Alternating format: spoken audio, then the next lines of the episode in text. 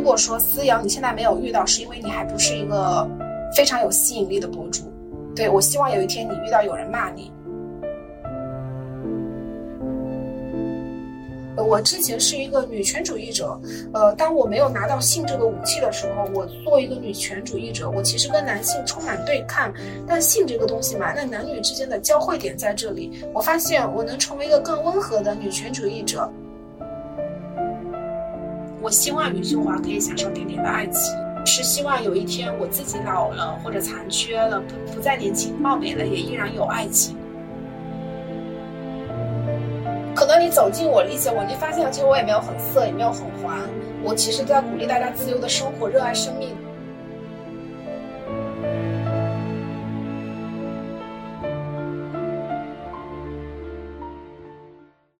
嗨，你好，这里是翅膀硬了，我是思瑶。这期我的聊天对象是欧阳毛毛，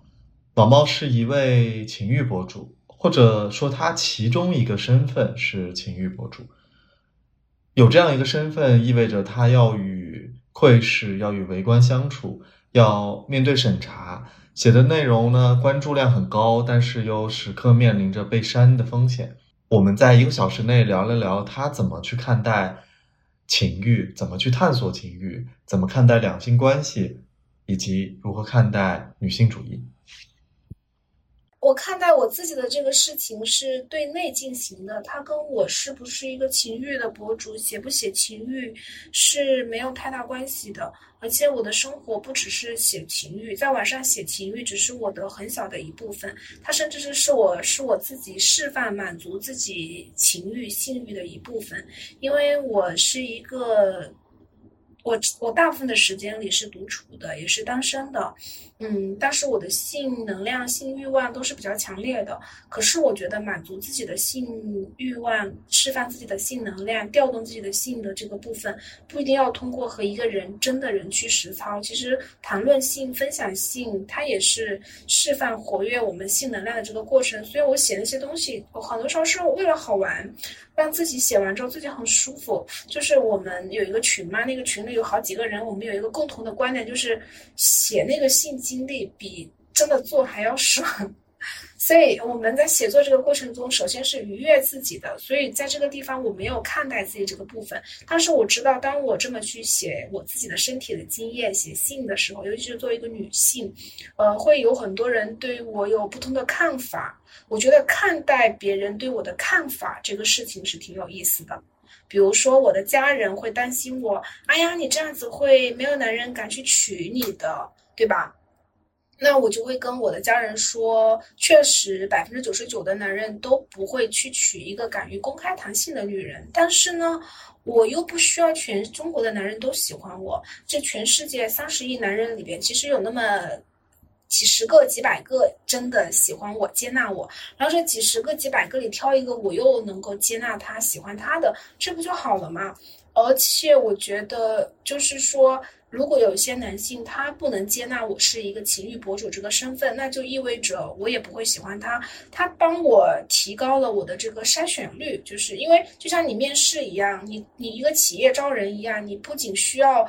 很多简历，你其实。你最需要的不是很多简历，尤其你如果你是个牛逼的公司，很优秀的公司。我我我的人生我自己觉得是一个大女主剧本啊，我从来都觉得自己是一个类似于大公司这样的牛逼的公司这样的一个人，所以我我不觉得，我觉得对于我这样的姑娘来说，我去找对象，我最难的点不在于找到人喜欢我，而是我要把那些我会不喜欢的人给屏蔽掉，就我需要反向的筛选。所以我公开我的一个写作情欲的身份之后，那些。大男子主义的男生啊，那些人生缺乏勇气啊、缺乏力量啊，或者说性能量不强，感觉我我我满足不了他的那种男生，他会自动的远离我。我觉得对于我找对象这个事情来说，他也是一个好事儿，因为他帮我极大的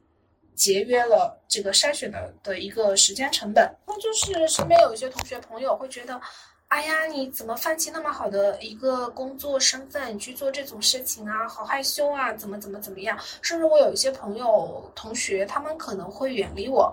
就不再主动找我说话。我不知道他们内心会不会有一点点羞愧感和好奇和窥视，肯定是有的。因为我发现我之前去做一个情趣用品的商店的时候，因为我会看到来访记录嘛，就有一些我的大学同学呀，我的一些前同事啊，特别爱来我的那个店里浏览。但是他们从来不会跟我说他在看我的内容，也不会跟我讲话。呃，我能够尊重他们，所以我一般不会主动去跟我的那些同学和老同事去联系。我知道他们在看我，但是我也觉得，嗯，我也尊重他们，不想让我知道他们在看我这个事情。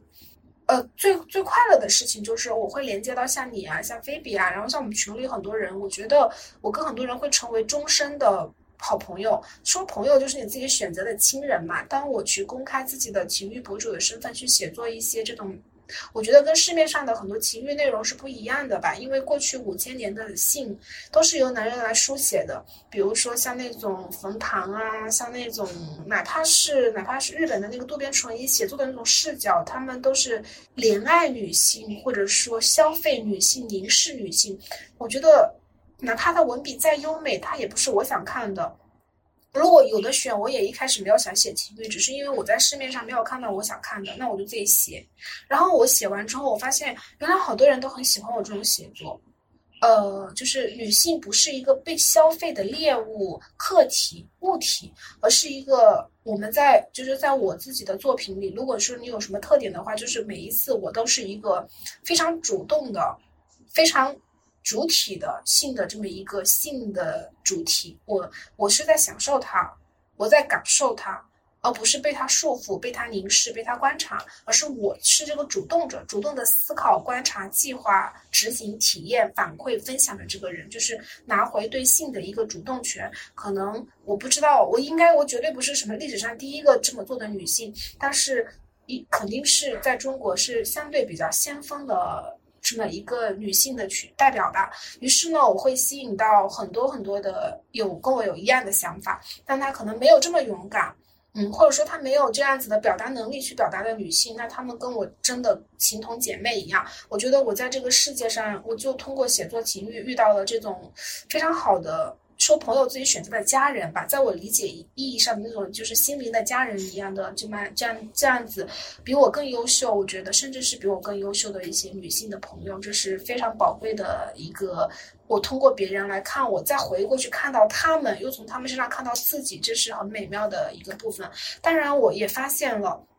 我之前觉得一个女生去享受性，去公开的表达性，可能会让百分之九十九的男生不喜欢。就是我接受百分之九十九的男生不喜欢我，可是我后来发现，当一个女性去成为一个欲望的主体，你去享受欲望，你让自己用很俗的话来说浪起来、荡起来，其实男生是很喜欢你的。可能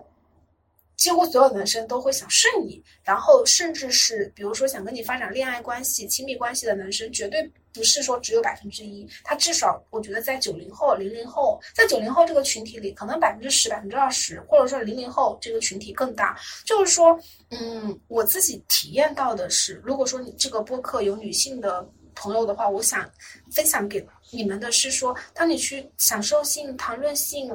做性的主人的时候，男性不会觉得你很骚，你很泛滥，男生会觉得你太有魅力了。其实男生也很渴望他的女朋友、他的老婆、他的女性朋友去谈论性、谈谈论性、享受性的。呃，我感受到的是，其实我的男性缘分也在变得更好。呃，我之前是一个女权主义者，呃，当我没有拿到性这个武器的时候，我做一个女权主义者，我其实跟男性充满对抗。但性这个东西嘛，那男女之间的交汇点在这里，我发现我能成为一个更温和的女权主义者，呃，我能和男性去对话，我也能影响男性去看见女性的一些心理和生存的境地，所以我觉得性又是一个。很特别、很棒的工具，就是连重新让男女对话的一个很好的工具。所以我也交到了很多不错的男性的朋友，他是那是我的读者、忠实的粉丝，也是我可能生命中很重要的朋友。当然，我也少量的遇到了那种就是就是那个有句话叫什么？中国男性看到女人露点脚踝就想到大腿，然后看到大腿就想到生殖器，看到大生殖器就想到什么性交。当然有这样的男生就会觉得啊，可不可以请你吃个饭呀？可不可以睡你啊？可不可以怎么怎么怎么着你啊？我也遇到过少量的这样子来骚扰的男性，但是我觉得我还挺幸运的，这样的男生其实比例非常的少，非常非常的少。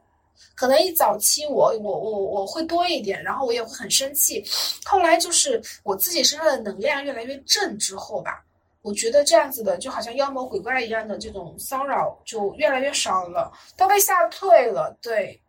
但是我看到他们的眼睛，我在他们的眼睛里看到一种。看到一个女生露一段大腿就想脱裤子去去 fuck 的这种欲，这种性欲望，但这种性欲望其实是因为他们在生活中太性压抑了。他看到一个性字，看到一个性和女人绑在一起，他就想上。所以你其实看到的是一种楚楚，看到的是一种很可悲、很可怜的东西。再次想先感叹一下，宝宝，你真的太适合录播课了，有很多问题，包括你的逻辑，包括你的讲述的整个过程，几乎好像。很多时候都不需要我再，比如说再给你垫一下，或者或者说再给你引出，哇，你已经哗啦啦啦啦啦啦啦啦啦啦啦就说出来了，但是又紧扣主题啊，就是我我在很多次，你看我都想哎，然后你恰恰的就说出了我想问你的那个问题，然后你就接着接着说下去了。嗯，但但是我会有一个疑问啊，你看你说了这么多，包括你特别勇敢的去表达自己对呃性的需求，然后你对性的呃个人的爱好等等这些东西，我我第一个想到的是你刚才说的那个画面嘛，就是好像有一群人在围观和窥视你，因为这在互联网上本来就是很常见的，但又由于你是跟情欲相关，或者说就是跟性有关的，它又增加了这种窥视的。那种那种外界的目光，那你从就跟我刚才说的结合起来来说的话，你是怎么去拥有的这种你刚才说的正能量，或者说你怎么去就不断的去让自己能受得了这种窥视和我我不知道这个词对不对啊，或者说叫抵御，或者叫接纳和去接受这种这种东西，你经历呃了什么呢？就整个过程。我觉得当一个博主呢，其实是一个非常练自己心的过程。就跟以前的人，你要去当领袖，你要成为拿破仑，你要去成为，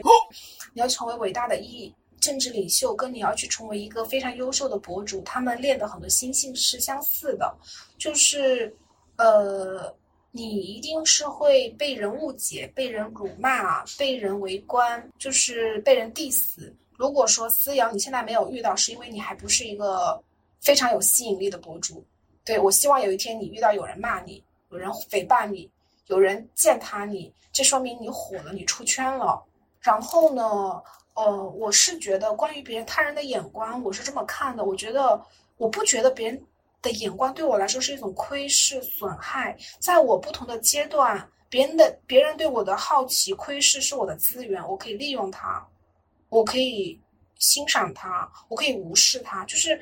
他人的眼光是一种存在，而我如何去和这种存在互触碰？开关选择权在我这里。以我自己为例吧，我一开始并不是一个非常有名的博主。呃，我现在也不烧，只在我们圈子里可能有小有一些名气。我可能因为写作能力比较突出，所以在我们这个圈子里有一些名气。那我也不能说我是一个什么特别出圈、伟大的什么博主，因为我们这个行业也做不大，动不动被封号啊，怎么怎么怎么样的。然后我我一开始没有去在网上写这么多信。然后呢，我有发过一个朋友圈，讲过这个事情，我是如何一步一步利用别人的眼光，把别人的眼光作为一个跳板，获得自己自由的这个过程。就是你可能觉得他人的眼光是地狱，但我觉得他人的眼光也是我们身上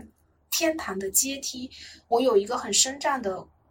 经历想要分享，因为我一开始的时候是在一个上市公司做高管，然后那我自己也是我们市的高考的的状元，然后也是什么九八五这种名校毕业的，对吧？想去也申请过国外的学校，是升什么都中，就是一路以来都是非常光鲜亮丽的，所以我当时是想要辞职的时候。我是受到很大压力的，我的父母啊，我的领导啊，我的那些比较资深的前辈都是不允许我去辞职的。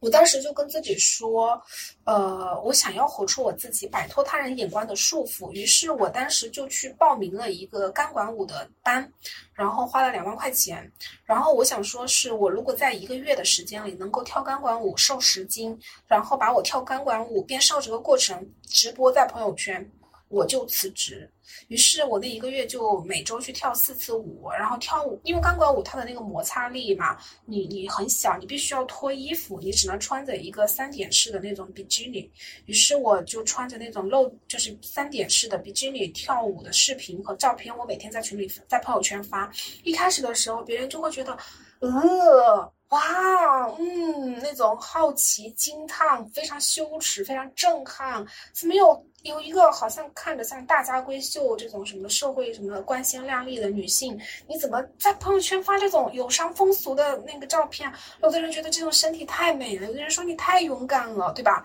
就各种各样的声音，然后我就接着发呗，发发发发发了十几天之后，这些声音都没有了，只有点赞。对，然后这是我第一次尝到了甜头，就是我发现别人的声音就像风一样。你任由那个龙卷风卷你，你就被卷走。你待在那里不动，做你自己。龙卷风它的中心点是非常宁静的，你要做那个风中的终点、中心点，你要立在你那个终点、中正的位置上。于是龙卷风他们自己卷，他们自己就走了。你在那个龙卷风的终点，你是非常宁静的，虽然你周围狂风大作。你守得住你自己那个点，我当时就有这个感受，我守住了。我到一个月我也瘦下来了，我发了三十天自己非常性感的跳钢管舞的照片、视频在朋友圈。然后呢，这个事情带来的一个副作用，非常好的副作用就是，再过两个一个月，我宣布辞职，去开咖啡馆的时候，没有人觉得，呃，我大逆不道啊，我我我特别特别好像做了一个什么。匪夷所思的是，大家觉得你都是一个敢在朋友圈里晒比基尼、钢管舞照片的女人，女人你还有什么不敢做呢？后来我去开咖啡馆，这个事情在很多人眼里就觉得很稀疏平常。我有个朋友，他还特别有意思，他也九零后就财务自由了，他拿着一百万给我说。哦，不止一个朋友，总共可能有一两百万吧，两百万。然后有好几个朋友拿着钱给我，求我要投资，我要支持我的梦想，觉得我太酷了，我活出他们想活不敢活的那个自己。然后他们自己要做自己的本职的工作，但是他就想给给我钱，让我去玩，让我去做我自己。所以从那个事这两个事情吧，给了我一些。甜头正反馈，我觉得人其实没有那么伟大。我你今天能看到我这么勇敢，是因为我通过勇敢获得了很多正反馈。然后我就开咖啡馆嘛，然后开完咖啡馆之后，我后来不是就在网上有一次无意的写到了性这个事情，然后我觉得好有意思。我就想接着写，然后我又遇到了很多阻力，包括我家里人的，包括我的朋友的，还劝我你做啥不行？你为什么一定要做这个呢？哎，很多朋友对我特别好，给了很多什么工作机会给我，让我去工作，就是千方百计要阻止我去成为一个两性博主。然后这个时候呢，我遇到了一个摄影师，他说。他觉得我的身体很美，想给我拍一组私房照。我说好呀，好玩啊，我就去跟他拍了。拍完之后，我就把我的私房照有一些就是全裸的，只是我的手捂在我的胸上，然后那个比如说那个私密处可能因为大腿挡住了，那其实是全裸的，发在朋友圈，然后又引来一波震撼、愤怒、好奇、围观，而且有一个人真的很蠢，他可能想截图我的。朋友圈发给另外一个人，但他发错了，他发给了我，然后他赶紧撤回，被我看到了。就是我知道他在背后 gossip，在背后议论我，然后他太蠢了，他想把议论我的照片发给他的朋友，可能也是我认识的人，但他发给我了，然后赶紧撤回。我想象他那个心虚的样子，我觉得好好有意思，好好笑。就是我又在凝视别人，凝视我的眼光。对，这个时候你就会感觉到，当你心里足够强大的时候。嗯，就是这样子的。然后这个事情之后呢，我再去说什么，我给人提供性咨询啊，我开什么什么性魅力的课程、工作坊呀，做一个什么弹性的，呃，那个社群啊，它其实非常的顺理成章。就是我今天去跟你讲，说我作为一个情欲博主，谈论性，跟别人谈论性，鼓励别人谈论性，写作性，对吧？上一些帮帮大家打开性魅力的课，你会觉得匪夷所思。我自己觉得，你放在两年前、三年前、五年，呃，两年前已经可已已经没事了。你放在三年前、五年前来看，也不可也是不可能的。我是一步一步打开的，这个打开的过程中，既有我自己的这种经验、技能、勇气，还有其实我每一次都借助了别人的眼光，他们的眼光，他们对我的诽谤。赞美、鼓励混杂的声音就是我的台阶。我用了别人，我借用了他人对我的围观的眼光，一步一步的登上了今天自己这个，你说晚宝座也好，你说天堂也好，我自己说的话就是一个自在自由的这么一个心灵的情绪的空间里。就是我没有觉得别人对我的围观凝视是一个地狱，我没有觉得他人是地狱，我觉得这些东西都是我的阶梯。那到了今天，我不需要通过什么，就可能有的人会觉得我去发大尺度的照片，是不是因为很骚，想要吸引别人的注意力？某种程度上是在吸引别人的注意力的，但是我不是止步于只吸引别人的注意力，而我又反向过来用了别人的注意力，让自己变得更强大。那到今天我不需要这种东西了，所以我今天没好像就很少在朋友圈啊，在视频号啊、公众号会发什么大尺度的照片没有了，因为我已经用完了，我已经借用我自己的身体，他人看待我的身体的眼光，实现自我的跃迁和升华，这个过程我已经过，我已经走过了，所以我就不需要再发类似于这样的照片或者视频了。那我今天的朋友圈可能我还是愿意分享很多性的体验，我觉得特别好。但是可能在公众号呀发不出去，我有挺苦恼的，不知道发哪。那我的朋友圈的话，我就不是很喜欢。我也觉得别我愿意分享，但是我讨厌别人刻意来窥探我、打听我。所以每次有人那种很冒犯的提问，我就马上拉黑他。然后有的人他很强烈的窥视我的朋友圈，但是他自己。从来就是没有跟我产生过交互，甚至朋友圈都用对我屏蔽。这样的人，如果我发现了一个，我就拉黑了一个，并不是我不愿意被窥探，不愿意被分享，我只是觉得一些人又好色，又胆子很小，又对吧？又不愿意付出你的时间成本、你的资源、你的金钱来跟我做朋友。那我觉得你这样的人不配待在我的朋友圈，我会把这样的人给拉黑。但并不是我害怕这样的眼光，就是在我的世界里。没有被凝视的恐惧，对，嗯，就因为你刚才也说到自己很早，比如说就已经有一点呃女性主义的一个，我我不知道呃算不算觉醒啊，然后后来才发现了性可以作为其中的一个武器。我自己的感觉来看，因为有很多人在谈论，不管是男性还是女性，他在聊女性主义的时候，似乎都会带着很强烈的情绪，但呃。你虽然拿着性这件事情，但我并没有感觉到你，你用它，就是你的内心，或者说你刚才在整个讲述的过程中，我能完完全全感受到你有很大的能量，但反而是在你平常描述的文字里也好，或者说你表达出来的也好，反而觉得那是一件，嗯，没有那么尖锐的，就是它不至于说一下子就刺到别人的那样一个表达的方式。你你是有一个变化吗？还是说你？就是因为有性的这件武器，你在做女性，比如说女性主义相关的表达的时候，就会变得不太一样。我觉得，就像国外，比如说什么 sex and gender，什么性与性别啊，什么 sexuality and gender，就是这种性与性别，它一直是混在一起的。呃，我觉得国内的那种女权主义的讨论环境，由于讨论者本身的性是偏保守的，甚至很多人是没有经历过好的性的滋养的，所以他割裂了性去谈女性主义，就会变得好像是比较偏激、比较对立的。我我曾经也会有这个阶段，呃，源于我不太那个时候的我没有享受过很好的性，以及我不太接受自己的女性气质，就有点巴不得。自己为什么不是个男人？所以，然后自己又没有不是个男人，所以会有一种自己是一个第二性别的受害者的被迫害的那么一个心态。嗯，这跟我小时候的成长很多经历有关系啊，所以我不接纳自己的女性身份，以及我不能够去享受性这两个事情，会让我在比如说二十五岁之前去表达女性主义的时候，我也会受周围环境的影响，是很尖锐的，是去对立，会有一些尖锐和对立在。但是当我完成了对女性身份的接纳以及享受性这两个事情之后，我的女性主义表达就。也没有说不尖锐，但是他不会去把男性放在对立面，因为我们也很需要男性。我而且我很清楚的看到了，当我去和很多男性发生亲密关系之后，我也会对男性产生慈悲和怜悯。其实我会看到男性在这个呃性别不平等的大山的压迫下，男人也是很不容易的。其实男性也需要被爱，也需要温柔。呃，举个例子吧，我们的群，我有时候办一些沙龙，然后我其实经常鼓励那种女性需要的性，比如说缓慢性爱呀，很多的前戏啊，很多的幻想啊，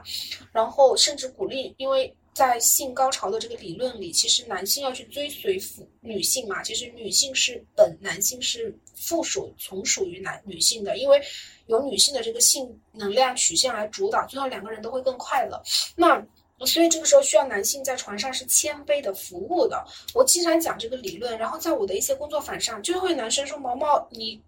跟我的救命恩人一样。”我在你这里感受到的是，而且我特别被男性治愈，因为我会吸引挺多这种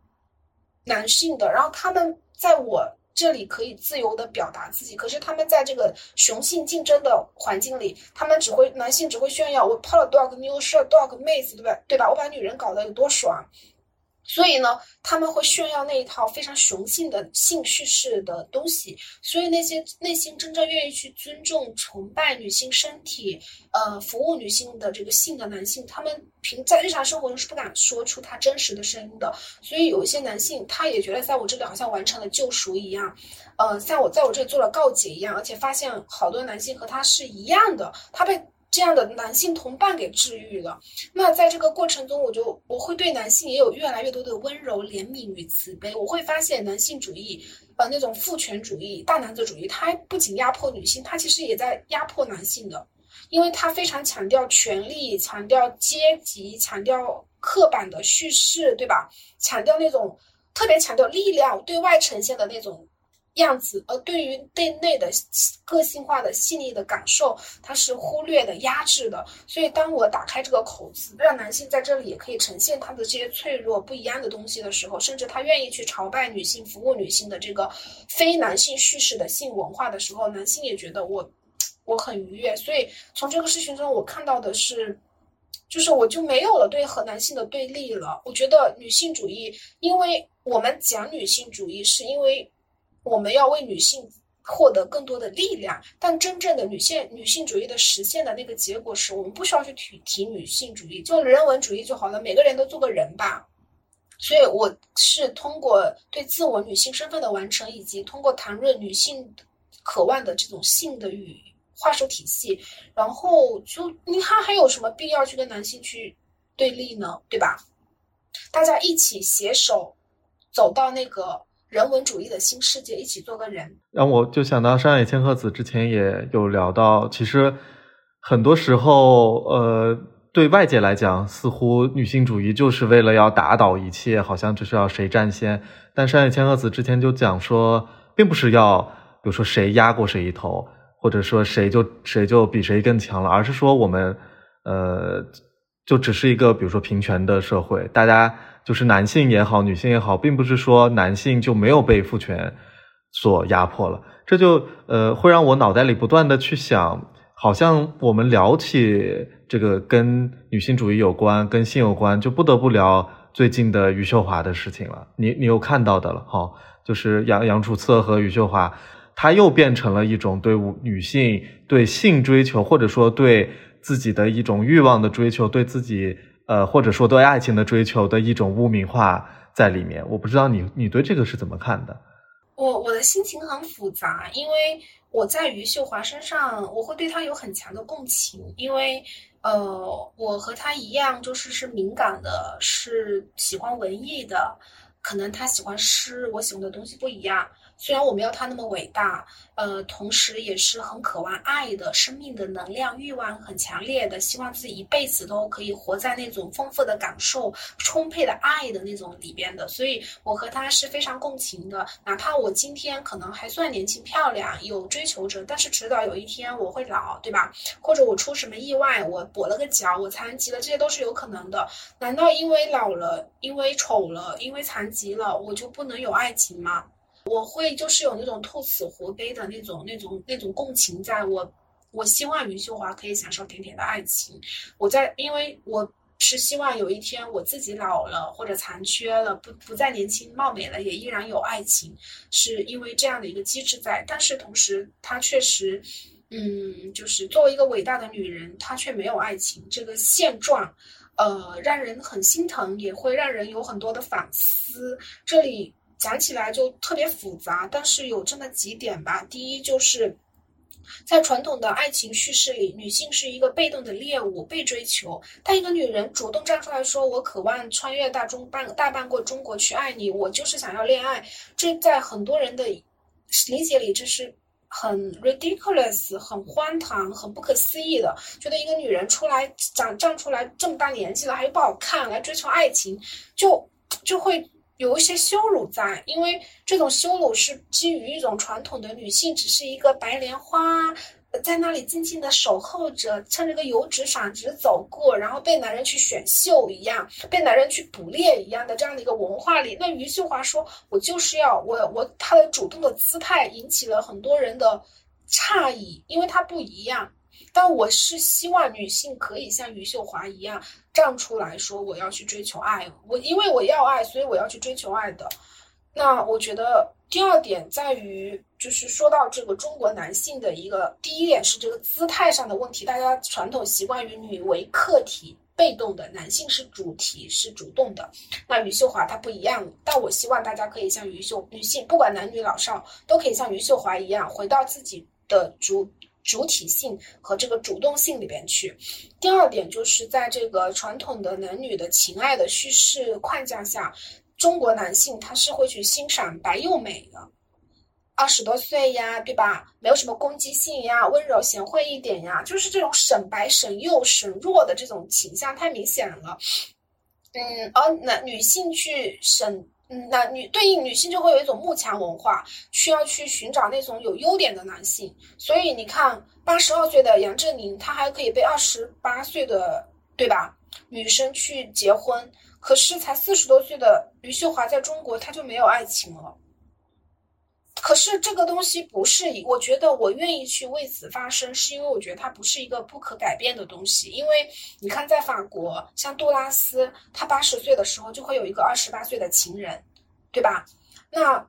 呃，像法国总统，他会娶一个大自己二十四岁的女性作为太太，这些东西在中国它是没有的。我不能说法国就都是像什么杜拉斯啊，法国总统马克马马马克马斯克马克龙吧这样子的，但是。在欧美的文化里，他们是会允许会有存在一些这样子的案例的，虽然也是少数的哈，但是中国你就几乎找不到一例。所以，我呃，但文化人类的观念是可变迁、可可影响的，所以我觉得余秀华今天没有爱情，不代表她十年后没有爱情。我对于中国的未来，对于中国人的这个思想变迁的这个速度，呃，还是非常乐观的。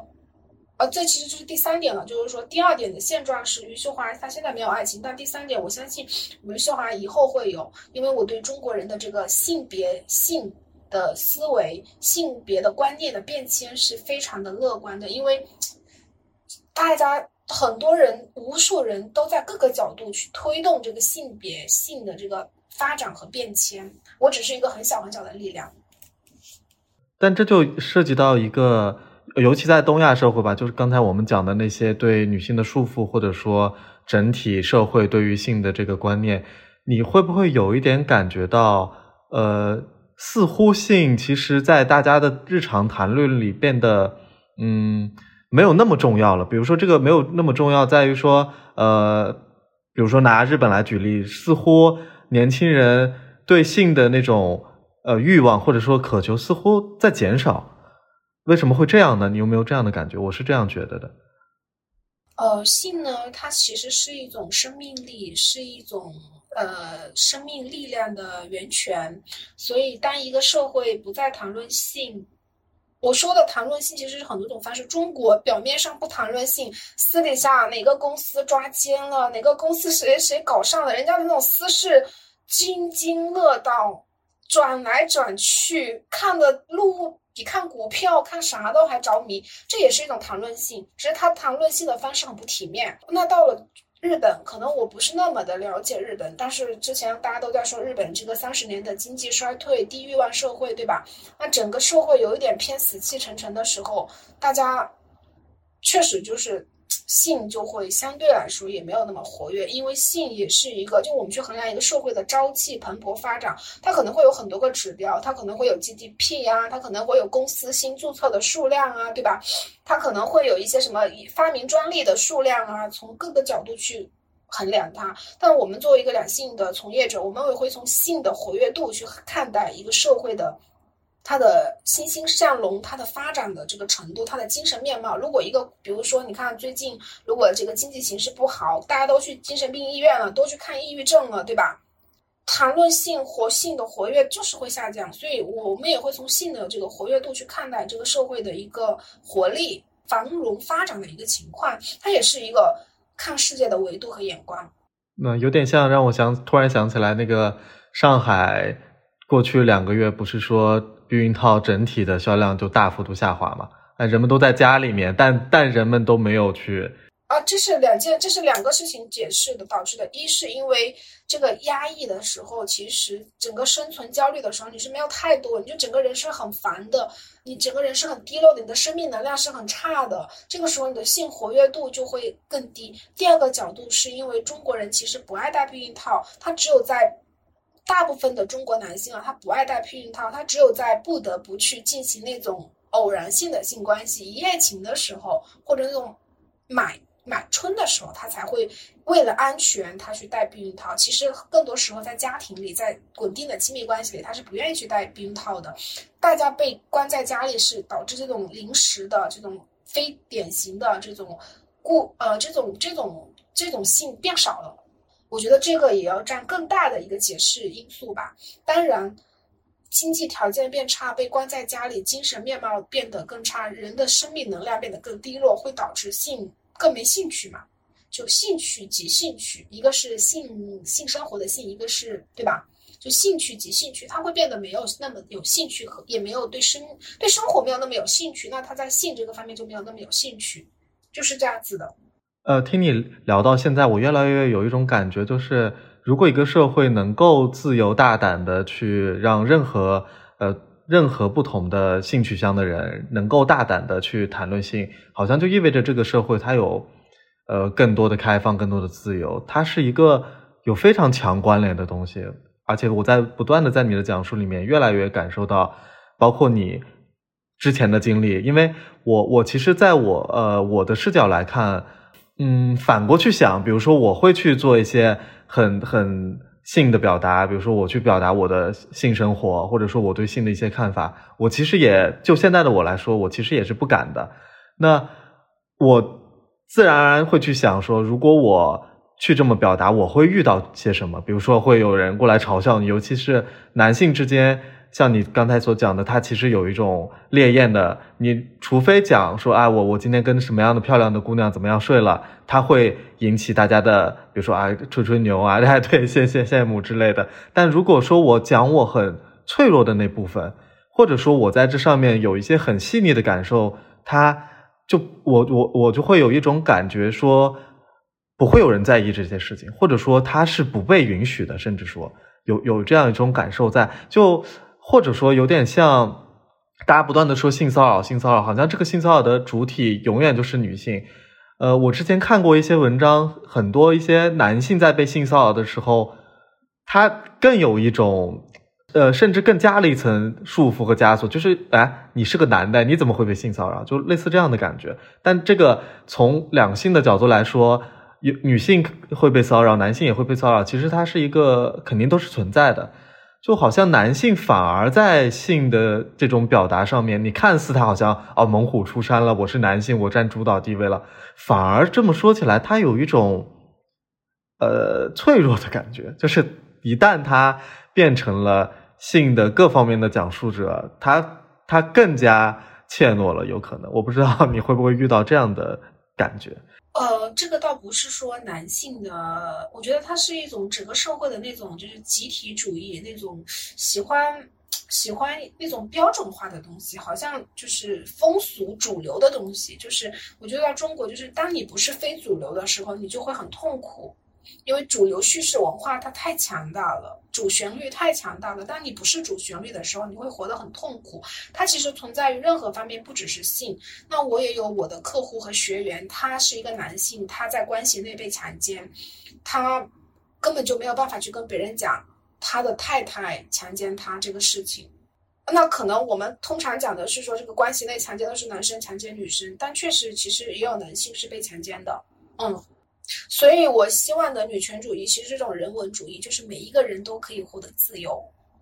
不分男女。然后我们这个群，就是比如说我，你你好像也想问我为什么要做社群？那我希望说，在个在我，就是也不能说我是个英雄吧，但是至少我愿意做这么一个，营造保护这么一个小小的氛围，可以让比如说我们现在有两三百人，这两三百个人是可以去，哪怕你是个男性，你可以去允许。允许不仅是允许，是鼓励你表达你本来的样子，包括你脆弱的，尤其是你在其他地方你无法表达、不敢表达、不能表达、不知道怎么表达的东西。因为你你自自始至终都在不断的呃释放出这样的能量，那你呃会不会有一种要去补充，或者说你什么来嗯来给来给你滋养吧？因为之前你有讲过弹催嘛。我其实完全不懂，我我对谭崔的呃唯一的认识就是，呃偶尔看到某社会新闻上说有人借着什么谭崔的名义什么聚众，然后就被抓了。我这是我唯一的了解，我其他任何都不了解。那他是你其中一个获得滋养的方法吗？还是说你有很多呃书或者电影之之类的给给过你这种滋养？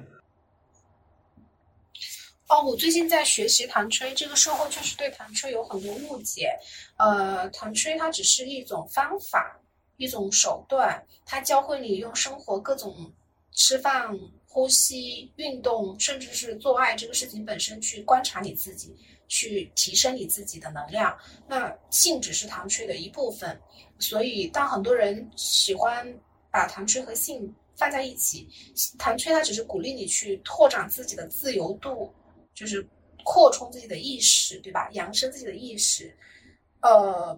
所以呢，包含你对性你的认知也可以打打得更开。所以性只是糖吹里很小的一部分，当然很多人喜欢把糖吹和性挂在一起，然后呢，也会很多人因为这是一个恐惧和压抑性的社会，所以他会特别去放大一些。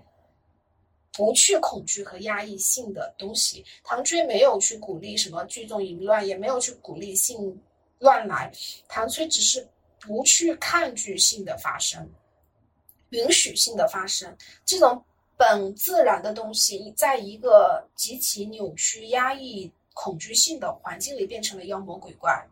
对，甚至很多人就会，就像比如说，你如果是。坐飞机失事过，你就会觉得飞机都是危险的。可是飞机的出事率其实非常的低。嗯，就是人的这个社会的叙事文化，其实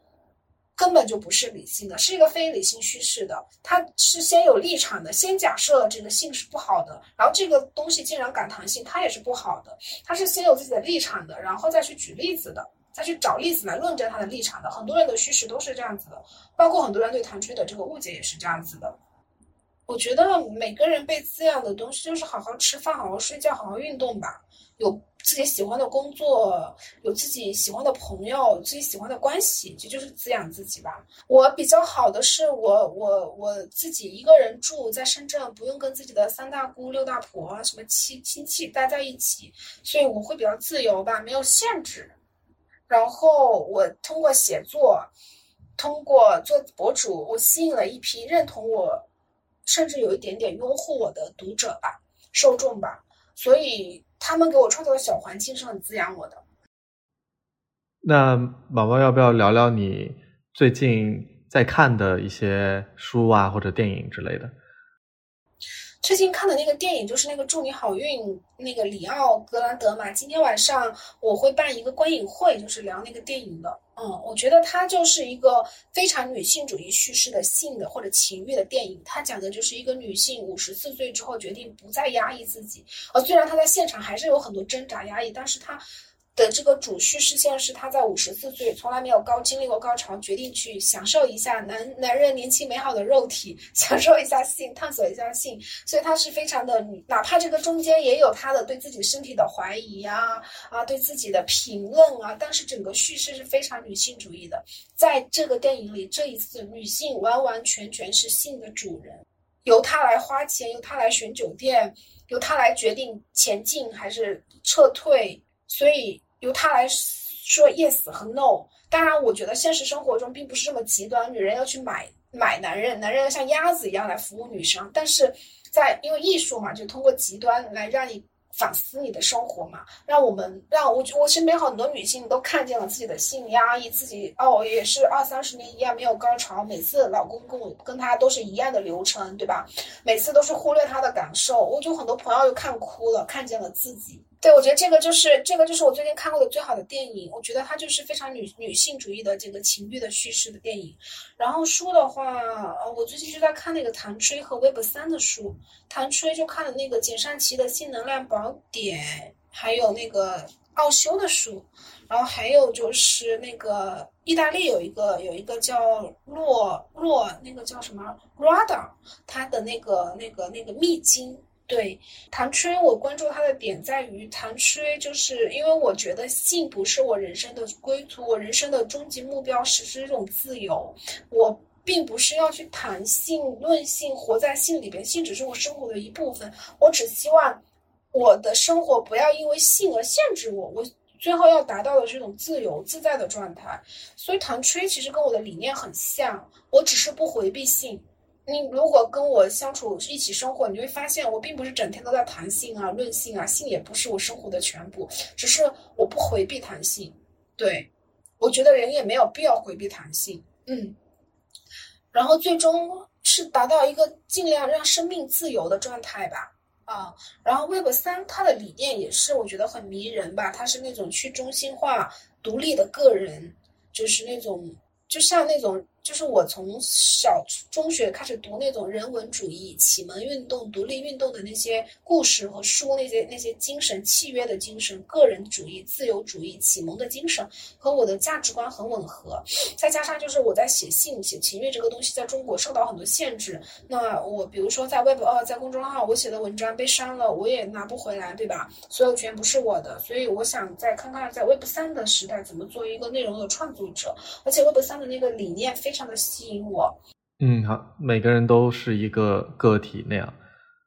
对对对，就是你的你创造的东西神圣不可侵犯的归属于你，对，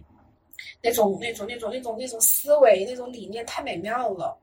然后你对自己独立的负责，比如说你的那个 talking，你真的忘了，你丢了，那你就你就没了呀。你要对自己做好，你要追求自由，OK，那你得独立的为自己负责。这些 Web 三的提倡的价值观和我自己的生命的理念非常非常的相似，所以我也加上他的这种创作者的那个那个那个机制，我觉得也更符合我这种。我我的创作内容的一个承载的平台的需要吧，所以我也在研究着怎么去可能做一些微博三的那种，就是如果我有更多的钱，可能会去做一些投资。那在没有做投资的情况下，我可能会去成为一个内容 Web 三的内容创作者。所以我最近也在看一些 Web 三的那个书。嗯，好，我我很期待你能跟 Web 三有什么好官方啊，但是我我就特别期待想看你能在 Web 三做出一些什么样子，而且我。觉得你一定会做出些什么东西来的，嗯，我我觉得我一定会，而且我觉得我跟 Web 三是相互需要的，因为呃，我觉得 Web 三它是一种理念，但它总是需要内容的，但是而我作为一个很经典的，就是在 Web 二好像像一个受害者一样，那在 Web 三蓬勃发展，就 Web 三也它也要。一些这样子的案例，你知道吗？就他也需要我这样，好像在微博二不活得很惨兮兮，而且微博三很绽放这样的故事，加上任何。那个互联网，它是互联网，它是手段，技术只是手段，它只是那个壳子容器，它里边的那个水容装的东西，那个内容才是所有的技术它生生不息，它繁荣的那种关键。所以我觉得，呃，也很感谢，就是各种互联网技术的发展吧，让我们这些内容创作者，其实我们会变得越来越自信，呃，因为我们的内容创作能力，就是。其实，在什么平台，其实都是很宝贵的。嗯，只是说 Web 二的平台它不敢要我们。虽然你看，只要随便我写什么，我只要认真写一写，很快就就几千几万粉丝，不管去什么平台都是这样子。呃，但微博二的平台不敢要我，哪怕极客，我我现在也没怎么写了，因为有时候写个三条，有一两条被吞了。你不知道，你你好像就什么都也你一点都觉得尺度不到，他就他就被删了。对微博二的平台不敢要我们这样的流量。可能你走近我，理解我，你发现，其实我也没有很色，也没有很黄。我其实在鼓励大家自由的生活，热爱生命。但是 Web 二的审核平台机制会恐惧、害怕我这样子的内容创作者。所以，那我作为一个被二，作为一个有话题、有流量的的内容创作者，然后 Web 二的平台又。和我不水火不兼容，然后去了 Web 三，然后如果能繁荣发展，那我觉得对于 Web 三的发展来说，像我这样的一个内容创作者的转型，也是一个可以去滋养 Web 三这个概念的。所以我觉得我会在 Web 三做一些什么东西出来，因为我们是彼此滋养和相互需要的。但最关键的是那个，就我自己的生命的那个价值观和 Web 三的那个理念非常的吻合。对，呃，其实其实就像我最开始讲的，我觉得呃。毛毛真的是一个非常好的，嗯，聊天对象吧，最起码，然后又是一个很很好的讲述者，就是你逻辑也好，或者说在表达上面也好，会非常，你甚至有在我我有感受到有在照顾，说如果我到时候剪有的东西可能不容易那么播，所以你我不知道有没有，但是我甚至有感觉到，对你有你有，哎，我要 hold 一下，万一这到时候反正你也播不了，你要剪，对，嗯。就审核的东西，嗯，会有一点点，会有一点，这是我们，这这这是这是我们的职业习惯。就像一个监狱里待久的人，他看到光的时候，他是会有恐惧的，他会被训练，就那个什么恒河实验嘛。就是我我因为这种被表自由表达被打压、被打击的那个。时间次数太多了，导致我会有自我审查。尽管我说我今天先不用审查，因为咱们播客嘛，回头可以再剪。但是我那种自我审查的惯性还是在我身上有一些的。嗯，有的时候很难受的是，它其实并不是，呃，比如说，如果好，你就是个写东西的人，你要面对的是审查制度，那也就算了。感觉这个其实是笼罩在所有人头上的阴云，就所有人都要去注意这件事情。我我就知道某些人的。名字我是不能提的，某些时间我是不能提的。这可不仅仅是一个你要写东西给别人看的时候你会去想到的事情。对，就是这已经形成了中国人的不能自由表达，已经变成了一种中国人的共识，且少量人会去反思它合不合理，大量的人就是默认它就是一个很自然的东西。很像时间、像空气、像水一样自然而然的东西，嗯，已经失去了。有的人是不没时间、没精力去反思它；有的人是懒得去反思它；有的人觉得反思也没用。就是 anyway 种种原因，它就变得非常的自然。喂喂，在录这段结尾之前，我刚刚看完了毛毛提到的那部电影《祝你好运》，里奥格兰德。他前段时间，大概是两周前还是三周前。我发现好像在豆瓣的上的人们都在看这个电影，呃，他登上了那个豆瓣的新的电影的前一两位。我我就看的比较晚，我刚刚才看完，我心情有点复杂，老实讲。呃，首先看完这个电影，我不觉得它是一个呃完全跟情欲有关的一个故事，当然它没有那种。常有的呃，常有的情色片里面的那种男性凝视的感觉，你可以看到它的场景里面只有一点点的情欲的色彩在。它是一个非常正经，甚至是有点商务性质的酒店的一个环境，拍摄了大部分的镜头。嗯，可是我会感觉他确实没有讲什么标新立异的故事，他很工整。你在听到男女主角讲起自己跟呃一个跟自己儿子的女儿的关系，一个跟自己母亲跟自己弟弟的关系的时候，你就哦就知道他肯定结尾会有一个关于这个关系改善的故事。结果果然是这样。我觉得他跟情欲，我觉得他不只是跟情欲有关。嗯，尤其是在最后，女主角面对着镜子看自己的身体的时候，我们真的感觉到了情欲的流动吗？还是说我们只是为她自己的一些救赎所感动了？我刚好看到那个展开讲讲有讲这部电影的一些感受，我非常同意大家所说的，如果这个电影是在中国拍的，那你就得为它加一两分，但是它。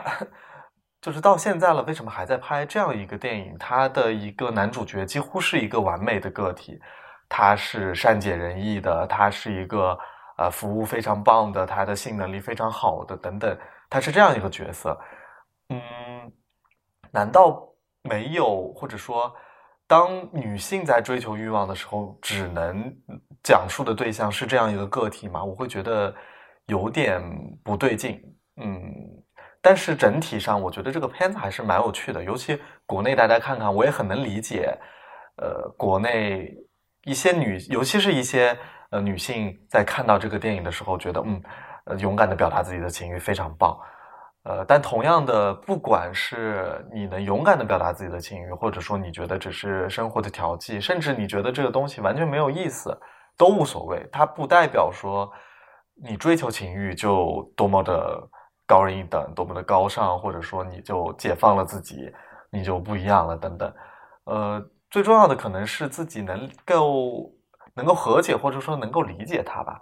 嗯，话说回来，毛毛所讲的这五十分钟，就我们聊天的大部分都是毛毛在讲，其实并不能完全去体现他自己为了让大家